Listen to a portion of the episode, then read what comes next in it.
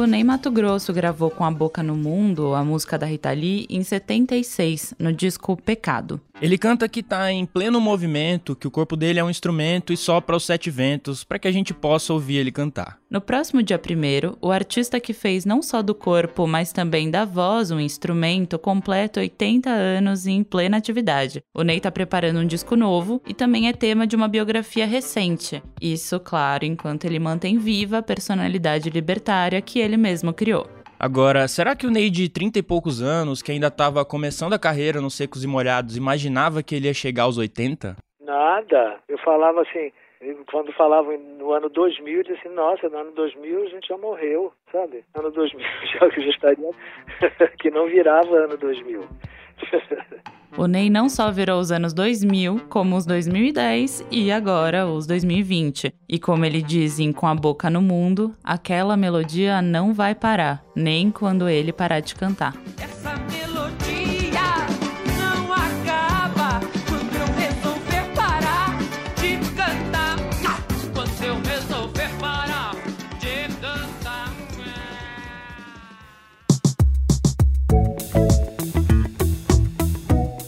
Você está ouvindo Expresso Ilustrado, podcast de cultura da Folha, com episódio novo todas as quintas, às quatro da tarde. Eu sou o Lucas Breda. E eu sou a Carolina Moraes e a edição do programa é da Laila Moalen. E não esquece de seguir o Expresso na plataforma em que você costuma ouvir podcasts. Assim você fica sabendo dos novos episódios assim que eles forem publicados.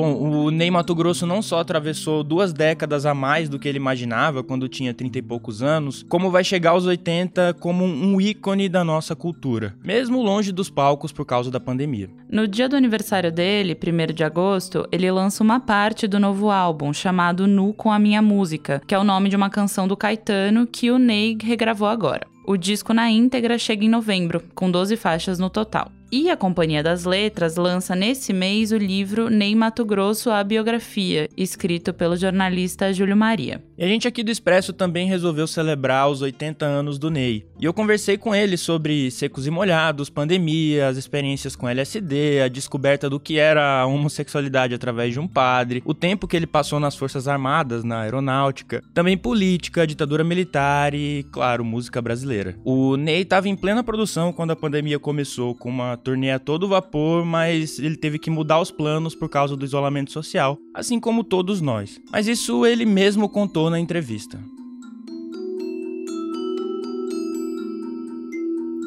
Ney, você lembra o que estava fazendo quando a pandemia chegou? Me pegou em São Paulo fazendo dois últimos shows em São Paulo, com teatro enorme lotado foi um, o sentimento que eu tinha é que isso não duraria muito, sabe? Assim, eu me iludi, achei que era uma coisa que seria mais rápida. Mas aí lá se vai mais de um ano, né? E você está ficando em casa esse tempo inteiro? Eu não tenho necessidade de estar tá aglomerando, não tenho mesmo, sabe? De ir para lugar nenhum para noite. Eu não sou disso, não sou da noite, sabe? Então eu não tenho isso. Eu fico mesmo. Primeiro eu fiquei lá no meu sítio três meses, mas aí chegou em abril já começou a fazer muito frio e eu não suporto frio. Então, em abril, eu vim para o meu apartamento no Rio e estou aqui até hoje. Já voltei lá, assim, dois dias, mas é muito frio ainda, está muito frio lá. Mas como que isso te impactou, assim, como que você tem lidado com o isolamento? A primeira coisa que me ocorreu, assim, que eu senti uma profunda tristeza, sabe, quando começou a mortandade, e aí eu vi que eu, se eu ficasse naquela tristeza, eu ia, eu ia emburacar. E aí eu comecei a fazer coisas para me defender, assim, né? De focar meu pensamento. Eu acredito nisso, né? Eu tenho esse lado, assim, né? Então, de focar meu pensamento, de ouvir mantras, me afastar um pouco do noticiário, sabe? Tá, antes da pandemia você estava fazendo aquele show chamado Bloco na Rua, que foi gravado, né, sem plateia.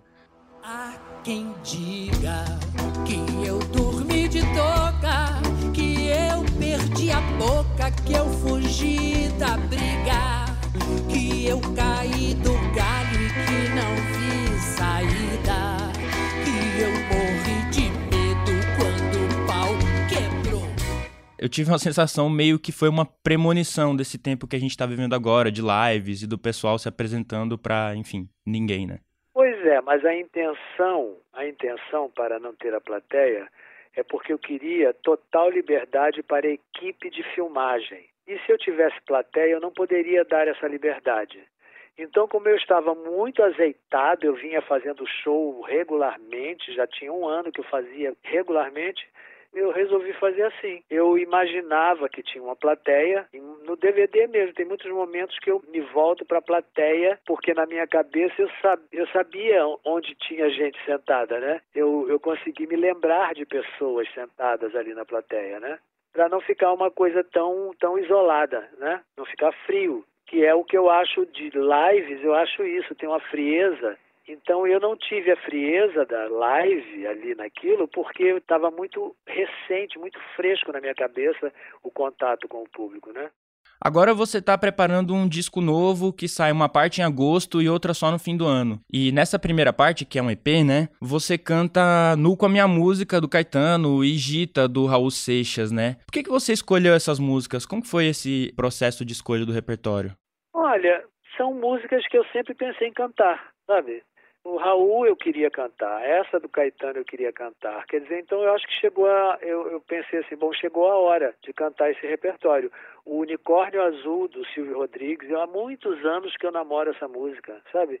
Então chegou a hora, então ela está no disco, e ela está linda, sabe? Sabe quem é o Silvio Rodrigues, né? Claro, sim, o cantor e compositor cubano. É. Agora, essa música é antiga, você tá namorando ela desde quando, você lembra? Muito tempo, muito. Eu conheci o Silvio aqui no Brasil quando ele se apresentou no Canecão, ele e o Pablo Milanês. Foi quando eu ouvi o Unicórnio Azul. Mi unicórnio azul ayer se me perdió. Estou te falando de anos 80, olha só. Quanto tempo essa música ficou engravada no meu pensamento, né?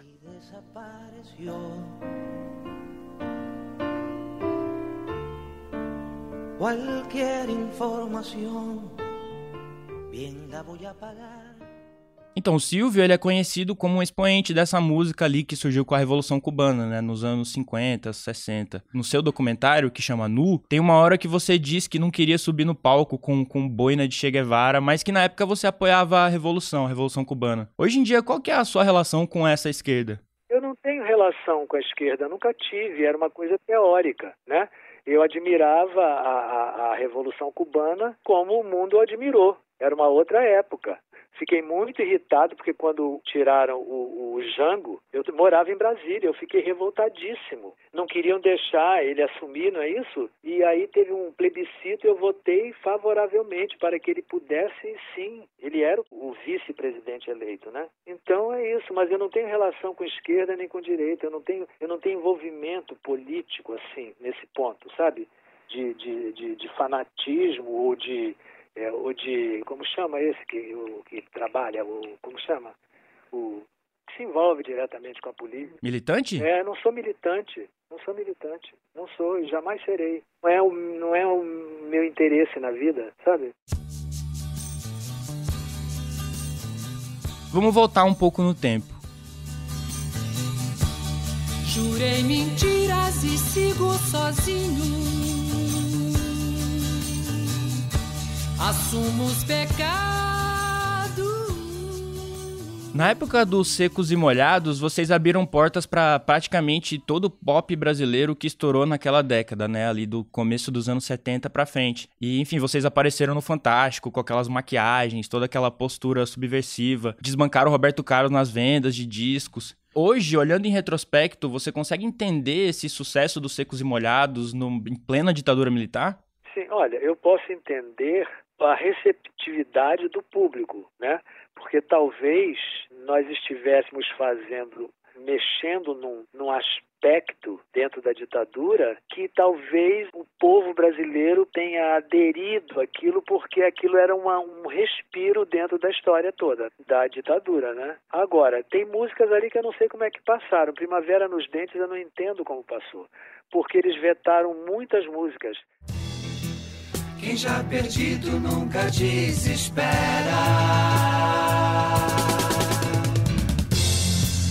E envolto em tempestade decepado.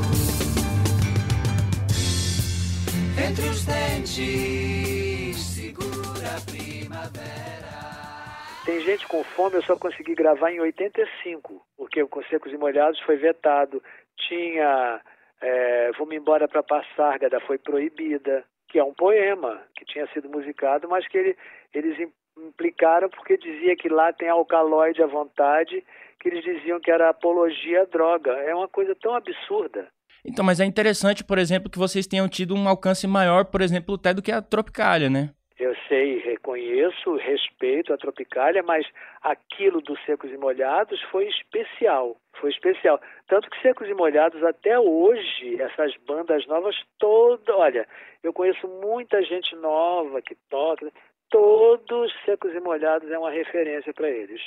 O repertório dos Secos e Molhados é uma referência. Então isso era perceptível para você já naquela época? Tipo, dava para ter essa dimensão desse sucesso? Era visível. Uma vez, a primeira vez que nós fomos a Belo Horizonte, nós fomos tocar num, num festival que foi num campo de futebol, tá? Então, na hora que nós entramos e que eu comecei a cantar, alguém da plateia gritou assim para mim: "Bota para quebrar, Ney, porque você pode". Eu na minha cabeça todos poderíamos, né? Para você ver, estou te dizendo, dando um exemplo de uma coisa assim que abriu uma brecha, porque alguém da plateia gritar uma coisa dessa é porque estava muito reprimido, né? Vendo ali uma possibilidade de um, um, alguém se expressando com total liberdade, né? Então, e é verdade que teve uma reunião da banda em que os outros integrantes ali, o João Ricardo e o Gerson Conrad, que eles reclamaram e tal da, da sua postura no palco e que eles estavam sendo chamados de homossexuais? Sim, chegaram a me dizer isso. Aí quando eles me disseram isso, eu disse assim, olha, vocês podem dizer que vocês não são. Resolvia, né? Mas começaram, continuaram me pressionando. Eu disse: não, então vocês botem outro no meu lugar. Mas era tarde para botar outro no meu lugar, porque nós já fazíamos show em São Paulo sem ter gravado disco, lotando os teatros, tá? Então, aquele ser que depois tomou conta mesmo de tudo na minha cabeça já se apresentava, sabe? Já se apresentava. Não era tão escandaloso, porque eu ainda usava roupa, ainda usava calças. Calças que eu mesmo tingia, eu mesmo mandava fazer, sabe? Calças de cetim aqui na virilha, com pentelho aparecendo, sabe?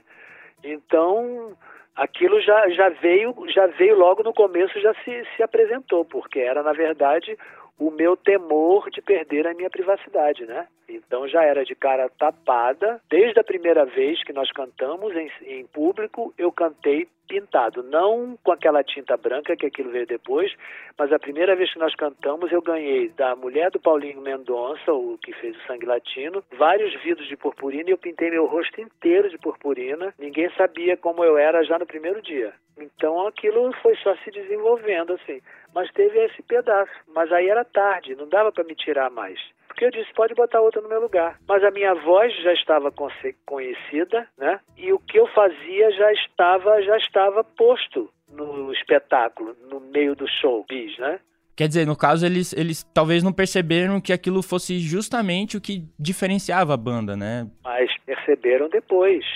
Perceberam depois dizer que todo mundo se maquiava é mentira. Passou a passar a se maquiar quando Paulinho Mendonça conversou com eles dizendo que era um absurdo só eu estar daquele jeito e eles caretas, sabe?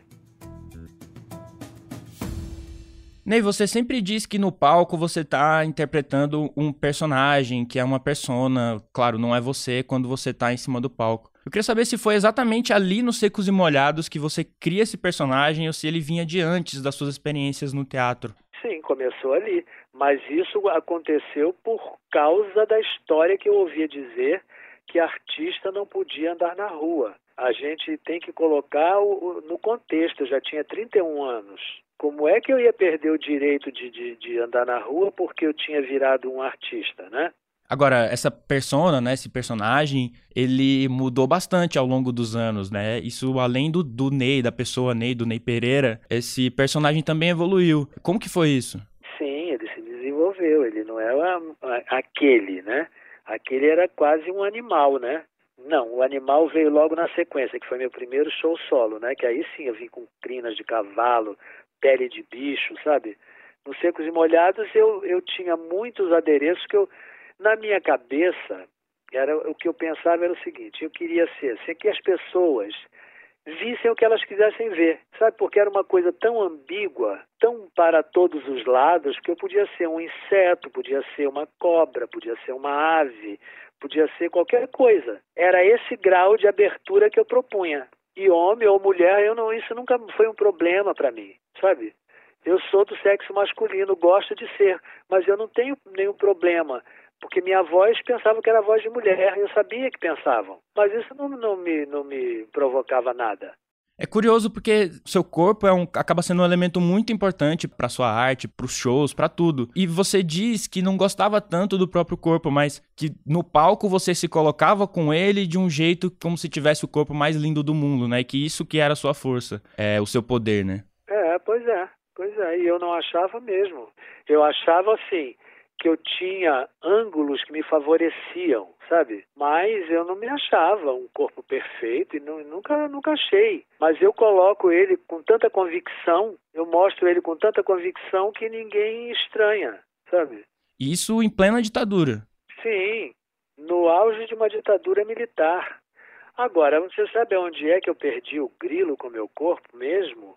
foi quando eu servi a aeronáutica. Porque quando eu cheguei lá, recruta, eu era, nossa senhora, eu não tirava minha camisa na frente de ninguém, sabe? Eu era todo, todo, todo problemático mesmo, né? Aí cheguei lá e assim, o banheiro que a gente tomava banho era assim, 20 chuveiros e tomava banho 20 homens por vez. Imagina, eu que não tirava a camisa, tive que ficar nu. Só que eu me via como um monstro, não é isso? Eu achava tudo meu feio, meu pé feio, minha mão feia, minha perna feia, tudo feio. Eu achava. Aí no dia que eu tirei a roupa na frente de, daquela quantidade de recrutas, ninguém ninguém achou nada. Todo mundo me achou normal, sabe? Então ali eu disse, ué, então não é o que eu estou pensando, não é tanto assim, né? Ali eu comecei a desgrilar com essa questão do corpo, sabe? E cheguei ali no, no auge nos secos e molhados, mesmo porque ali eu já tinha também exercitado, eu já tinha feito peças onde eram todas musicais, onde eu tinha que cantar e tinha que dançar. Então, isso foi o meu preparo para chegar nos secos e molhados. Só que aí eu cheguei com muito mais ousadia, porque eu já estava mais seguro de tudo isso, né? Seguro do meu corpo, seguro de, de, de que eu, mesmo não sendo dançarino, eu poderia dançar, sabe? Mesmo sem ser bailarino, eu podia dançar, né? Bom, interessante que além do seu corpo, nem a sua voz você achava tão bonita, então, no começo, assim?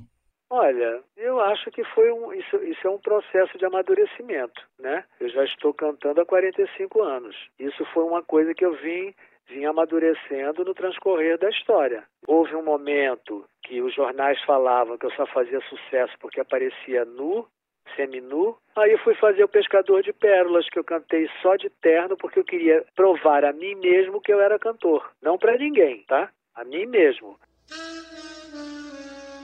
Esse corpo moreno, cheiroso e gostoso que você tem. É um corpo delgado, da cor do pecado, que faz tão bem. O Arthur Moreira Lima ficava me pedindo para eu dançar. Eu disse: Não, Arthur, essa agora, essa história aqui agora não é para dançar. Eu estou querendo me concentrar no canto, sabe? para saber se eu, se eu segurava. Quer dizer, isso apesar de você ter essa voz linda, né, Ney? Mas eu não achava, eu achava ela linda. Eu inicialmente achava que era um defeito. Eu achava que era um defeito. Até que eu fui cantar num coral em Brasília, né? E aí um dia o, profe... o maestro que regia o, o coral porque eu cantava no naipe de tenores, né? E eu pegava muito facilmente, porque tudo era com lendo a partitura, né? Então eu pegava a partitura de contralto e eu tinha muita facilidade. Agora, sendo que para um tenor cantar a parte de contralto, ele tem que cantar uma oitava acima do que elas estão cantando para ficar igual, sabe? Então eu fazia isso com muita facilidade, mas eu fazia baixinho porque eu achava que, que eu achava esquisita essa voz, sabe? Aí o maestro parou um ensaio e deu uma aula para nós todos ali, né, sobre a minha voz que na, na, na Idade Média castravam as crianças para que não perdessem essa voz e tal, não sei o que lá. Aí, a partir daí, eu comecei a achar que isso não era um defeito, né? Aí é que começou o meu processo de aceitação, né? Então, eu tava lendo a, a, biografia do Júlio Maria e ali no começo a gente fica bem com a sensação de que você queria ser ator mais do que ser cantor, né? E, bom, tem uma cena que você vai lá até a casa do Roberto Carlos, você e a Luli, que era sua amiga, é, professora de violão também, cantora, e vocês vão lá vender artesanato, que era o que você fazia na época. Mas aí tem uma hora que ela te bota para cantar e você fica todo tímido, né? eu não fui lá para cantar, eu fui lá para vender coisas para a mulher dele, né? Que sempre comprou coisas de mim depois desse dia. Porque nesse tempo que eu fui lá na casa dele, eu não era cantor. Eu era um artesão, né? E a Nice, depois que eu virei artista, várias vezes ela foi me assistir usando as coisas que ela comprou de mim. Então, e foi a Luli que te convenceu a cantar mesmo? Isso, era a Luli que me forçava. Era a Luli que me forçava. Ela uma vez me forçou aí na TV, aquela TV que tem lá na Urca, que eu não me lembro qual era o nome dela mais e tinha um programa né, de música. E aí ela me levou lá para fazer um teste que eu não queria. Eu disse, não, você tem que cantar, você tem que, você tem que ser cantor. Eu disse, mas Luli, não, não é minha meta na vida. E ela me levou. Eu fui, eu disse, tá bom, Luli, porque eu gostava muito dela, né? Então eu disse, tá bom, eu vou com você. Aí cheguei lá e eu cantei uma das músicas do meu repertório, que era MPB mesmo, né? E aí alguém que estava lá, que era, não sei se era o diretor do programa ou se era um, não sei, alguém de lá disse assim, é, você tem que cantar o repertório do Cris Mon... Lembra do Cris Montes, que era um cara que cantava fino assim? Can you imagine how much I love you the more I see you as years go by Pois é, eu disse assim, mas eu não canto músicas do Cris Montes, eu não sou Cris Montes, o que eu tenho para cantar é isso aqui, olha, eu mostrava, cantava Geraldo Vandré, olha só, o, né? o disparate do cara, é querer que eu cantasse Cris Montes, quando eu cantava Geraldo Vandré, sabe? Ney, no, no livro do Júlio Maria tem um detalhe que ficou um pouco vago para mim. Ele diz, na verdade, ali, ele tá contando sobre o romance que você vive com o rapaz do Espírito Santo, enquanto vocês estavam na aeronáutica lá no Rio. A biografia diz que vocês nunca se tocaram, mas eu já li você dizendo que teve um beijo. Como que foi essa história, na verdade? Teve um beijo, mas o beijo não foi um beijo de amor entre nós dois. É, foi assim, os amigos, a turma, porque era uma turma de adolescentes, né? Todo mundo de 17 anos. Aí chegaram para mim e para eles disseram assim: Eu duvido que vocês deem um beijo na boca. Eu não sei de onde eles tiraram isso. Aí eu olhei para eles e disse assim: Vamos dar? Eles assim: Vamos. Aí demos um beijo na boca, na frente de todos. Aí foi aquela gritaria, saiu todo mundo correndo, cada um para um lado, né? Coisa de adolescente, né? Mas demos um beijo na boca. Mas não foi aquele beijo de amor, né? Então, e é verdade que você descobriu o, vamos dizer assim, o conceito de homossexualidade através de um padre? eu não sabia nem que era da homossexualidade, né? porque eu era uma criança, né? Que é que ele me perguntou, eu fui porque eu ia, ia fazer primeira comunhão, né? Eu não sei nem quantos anos eu tinha, porque eu não sei nem com quantos anos se faz primeira comunhão. Só me lembro que eu era bem novo e aí eu fui fazer, a, a tinha que se confessar eu não tinha o que confessar, né? Mas tudo bem, fui lá. E aí ele me perguntou, a primeira coisa, quando eu, eu, eu abri a boca, aí ele começou a falar comigo, ele perguntou assim, você já fez saliências com menina? Eu disse, não. Aí ele disse assim, e com meninos? Eu disse, não. Mas quando eu disse não, uma luz se fez, né? Na minha cabeça. Se ele está me perguntando, é porque se faz, né? Embora eu fosse muito novo, eu cheguei a essa conclusão, né? Quer dizer, isso é muito louco, porque você acabou vivendo dois momentos chaves, assim, em relação à sua identidade, né, a sua a própria sexualidade, e, e, assim, dentro de duas das instituições mais conservadoras do país, talvez até do mundo, né, que são a igreja e as forças armadas. É, pois é, mas deixa eu te falar, onde você bota só homem, ou você bota só mulher, vai rolar, vai rolar.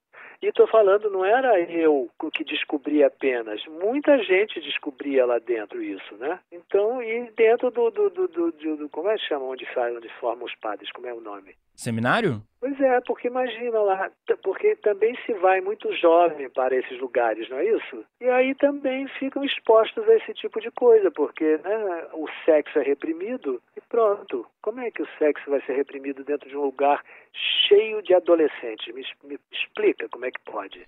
Ney, teve uma em algum momento na sua trajetória, você fez uma entrevista para conseguir um papel numa peça e eles te perguntaram se você tinha alguma religião e você disse que não tinha nenhuma e acaba, enfim, perdendo o papel e tal. Foi. Hoje em dia você tem alguma crença? Olha, mas eu não preciso ter religião para isso, sabe? Eu acho que essa coisa independe, é, é, é pessoal e intransferível. É dentro de você que acontece, né? Agora, eu li muito, tá? Eu passei 20 anos da minha vida lendo tudo o que se referia à religião. Eu li a Blavatsky inteira, os sete volumes, cinco ou seis volumes, não sei. Então, olha, para te falar a verdade, a primeira vez que eu atinei com alguma coisa religiosa foi quando eu tomei o primeiro ácido na minha vida. Me remeteu diretamente à divindade, tá? A divindade na natureza. E é nessa divindade, assim, da natureza que você acredita até hoje? Claro que eu acredito, só nisso. É, só acredito nisso, não acredito em ninguém. Um homem velho no céu com o dedo apontado para mim, dizendo que eu estou errado, eu, sabe? Seria é, tão contraditório algo que nos criou em tese, né? E nos criar é, errado, você ser errado para ele, que julgamento seria esse torto, sabe? Não, eu me concentro, eu me concentro na minha cabeça, eu converso, sabe? Converso até com seres que eu não vejo, tá? Então, e hoje você ainda toma? Ainda toma LSD? Não, não. Não existe o que eu tomava mais. O que eu tomava era outra coisa, não é isso. Ney, é, você, claro, é filho de pai militar e que inclusive lutou na, na guerra e também passou um tempo, claro, na aeronáutica, como a gente já falou. Essas experiências, de alguma forma, você acredita que te ajudam a explicar um governo que tem muitos militares, como é o do Jair Bolsonaro? Nada me ajuda a entender. Nada explica, sabe? Nada é coerente, porque né, se elegeu dizendo que era honesto e que ia, né? Todos que começam a falar muito nesse assunto de que é honesto e bater no peito, eu já desconfio, sabe? E já estamos vendo agora que a, a história é, parece que é meio diferente, né?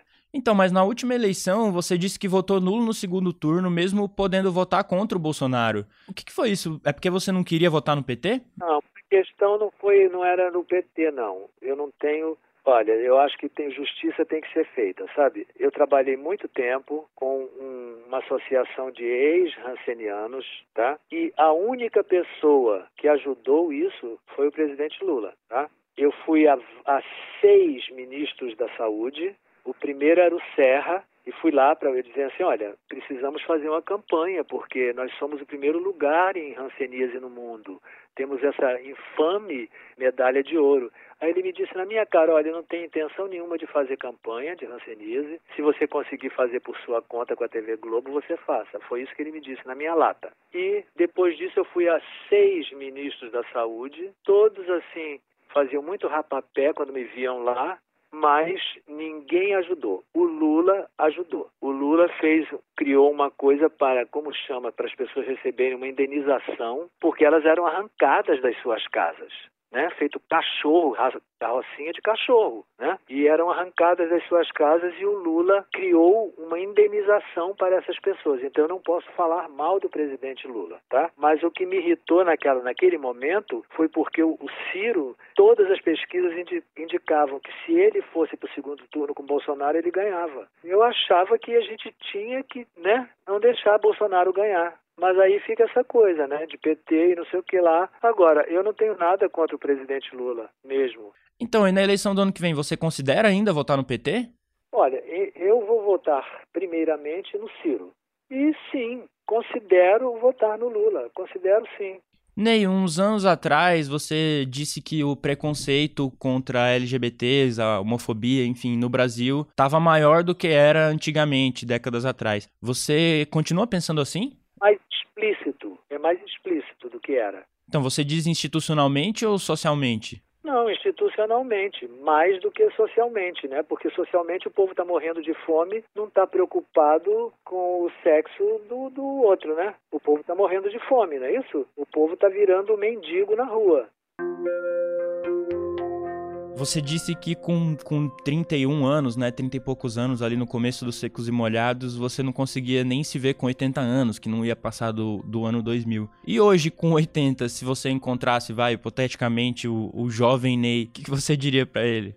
Eu diria para ele: vai em frente, vai em frente, seja você, vai em frente. Bom, na sua história você tem que lidar com a morte em várias situações, né? Tem a questão da sua irmã no Rio, que inclusive foi uma época que você visitava cemitérios, né? Enfim, outras pessoas próximas mais recentemente. Hoje em dia, como que você lida com a morte? Como que você encara isso? Eu lido com muita tranquilidade. Eu me lido com tranquilidade e sem assombro, sabe? Porque é a única coisa, é a única certeza que a gente tem e é inevitável. Então, eu lido com isso com muita tranquilidade. Eu já vi gente morrer do meu lado, então eu não posso mais estar assombrado com isso, sabe? Então, mas você nutre esperança de que, vamos dizer assim, exista algo depois da morte ou você acha que morreu, acabou?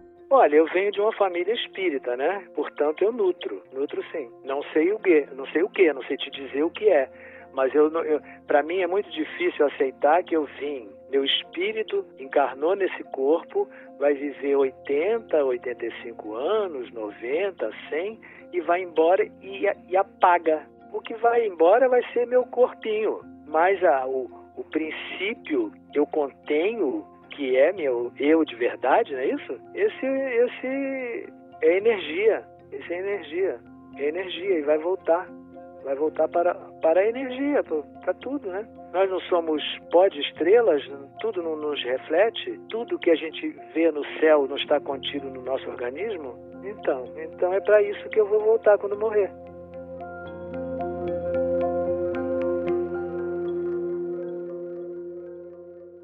Mas antes de ir embora, fica por aí porque a gente ainda tem as dicas da semana para dar para vocês. Carolina Moraes, você que tá indo para as Olimpíadas. Mentira, ela não vai para as Olimpíadas, mas ela vai trabalhar nas Olimpíadas, né, Carol? Pois é. O que, que você indica pra gente? Diretamente de São Paulo, Japão. Eu queria. Eu queria indicar dois filmes é, aí no, no tema Olimpíada. Um é um filme oficial é, da Olimpíada de Tóquio de 64, que tem no YouTube e tem também uma versão desse filme no site oficial das Olimpíadas. Tem legenda lá em, em português, tá com uma boa resolução. Enfim, é um filme que foi feito para registrar essa Olimpíada de 64 e as imagens são muito bonitas. É claro que era uma Olimpíada com público. É, então tem toda uma emoção e um calor que a gente tem que ver como é que vai ser nesse ano, né? Que é uma Olimpíada especial acontecendo na pandemia. Mas é super bonito, as imagens são muito bem gravadas, aqueles atletas arrasando, enfim, vale bastante a pena ver. E aí um segundo também, e esse que tá na Netflix, é mais recente, é do ano passado, é um documentário que chama Atleta A. E ele acompanha os casos de abuso que aconteceram no grupo de ginastas dos Estados Unidos. É, acompanha tanto o caso em si, como tem depoimentos dos repórteres que também foram seguindo esses relatos. E, enfim, tá aí uma outra dica olímpica. E você, Lucas Bredo, o que, que você vai indicar para os nossos ouvintes? Bom, aproveitando o tema, né, vou indicar primeiramente o livro do Júlio Maria, a biografia nova do Ney Mato Grosso. É um livro grande, fala bastante da infância dele, destrincha vários, várias cenas curiosas, interessantes e enfim, a trajetória do Ney fala por si só. É um livro bem legal que tá chegando aí às, às livrarias, eu indico que vocês leiam Ney Mato Grosso, a biografia do Júlio Maria. Mas eu também queria indicar um disco, que é um disco que eu inclusive descobri, porque eu, eu vi, acho que numa entrevista o David Bowie citando como um dos cinco discos favoritos dele. E é. chama Forces of Victory, do Linton Kwesi Johnson. É um disco de 79 e esse cara, o, o Linton Kwesi Johnson, é um, um, poeta jamaicano, britânico, sim, jamai, nascido na Jamaica, mas que foi para Londres, pra Inglaterra. E ele é um poeta, assim, sendo que todo o, o entorno dele do disco, o jeito que o, sonoramente, é como se fosse um disco de dub de música jamaicana, com várias experimentações. E é muito interessante porque as letras são muito, muito legais. Ele é de fato um poeta, assim, é, é, é o, o, o, que guia o trabalho, né? São as letras. Mas ao mesmo tempo, musicalmente, é, é muito interessante. Tem todas as experimentações do dub, aquela coisa do eco, sabe? Infinito que tem no dub, os baixos, o, os sopros da música jamaicana. Enfim, é um disco que eu gosto muito, tenho ouvido bastante. Agora menos porque tá fazendo frio, né? Fazer frio a gente tem que ouvir música triste. Tô brincando. Mas é isso. Linton Kwesi Johnson, Forces of Victory. Muito bem. É isso aí. Tem que ouvir música triste mesmo. É o que tem para hoje, enquanto a gente não vacina e não sai um solzinho. É isso. Esse foi o Expresso Ilustrado, podcast de cultura da Folha, com episódio novo todas as quintas às quatro da tarde, em qualquer plataforma de streaming que você entrar, você acha lá. Eu sou o Lucas Bredo. E eu sou a Carolina Moraes, e a edição do episódio é da Laila Moalen. Segue o Expresso, hein? Segue a gente. Adeus. Se agasalhem, doem agasalhos, tá muito frio. Tchau.